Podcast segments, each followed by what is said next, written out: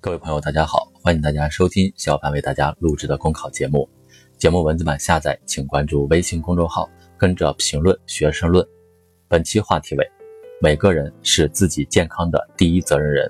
前段时间，国务院印发《国务院关于实施健康中国行动的意见》，提出实施健康中国行动，提高全民健康水平。在这一文件中，倡导健康文明生活方式是重要内容之一。合理膳食、科学运动、戒烟限酒、心理平衡，养成健康的生活方式，为健康中国行动提供了现实落点。每个人是自己健康第一责任人。世界卫生组织发现，影响健康因素中，生物学因素占百分之十五，环境影响占百分之十七，行为和生活方式占百分之六十，医疗服务仅占百分之八。由此可见，获得健康最简单的也是最有效的方法。个人健康管理最日常也是最重要的策略，就是培养健康生活方式，把健康融入生活的方方面面。健康生活方式体现在衣食住行的点滴之中。现实中，很多人都曾尝试过养成健康的生活习惯，但是常常半途而废，这与缺少健康知识不无关系。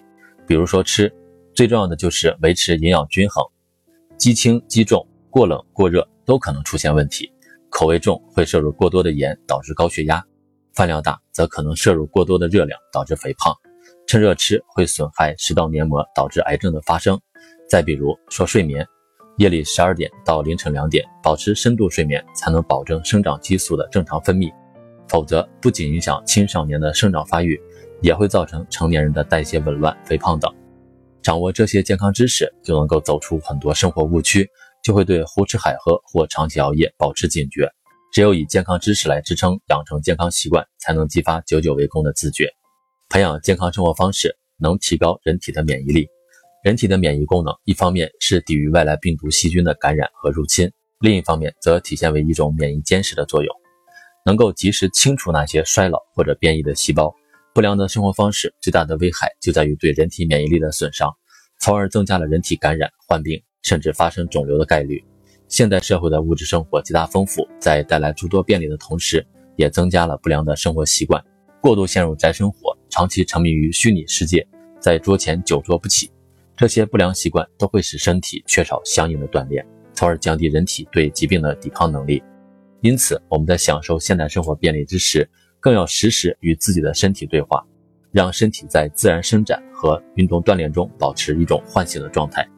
培养健康的生活方式，还需要正确的看待治疗与健康的关系，理性看待医生、医院的作用。很多人在日常生活中不注重健康，一个重要的原因是基于一种认知的偏差，即认为现代医学能够为所有疾病兜底。现代医学确实获得了很大的进步，但医学、医生和医院都不是万能的。对于大多数慢性病，药物只能起到辅助的作用。更进一步。我们还需要破除对于用药和检查的迷信，用药要坚持需要时再用的观念，尤其是不能滥用抗生素。而像 CT、X 光等射线检查本身就会因其放射性对人体构成危害，同样不能滥用。从大健康的视野来看，健康不仅包括身体健康，还包括心理健康。培养健康的生活方式，同样也需要在生活中保持心理健康，学会正确的看待我与他人。我与世界的关系，生活中、家庭、工作、社交等等，都会带来压力，这些都可能在心里投下阴影，影响人们的情绪、认知以及行为。培养健康的生活方式，首先要培养正确的人生观、世界观、价值观，还要理性平和的健康心态，少一些爱慕虚荣的无谓攀比，多一些呼朋唤友的真诚沟通，才能让自己抵达诗和远方。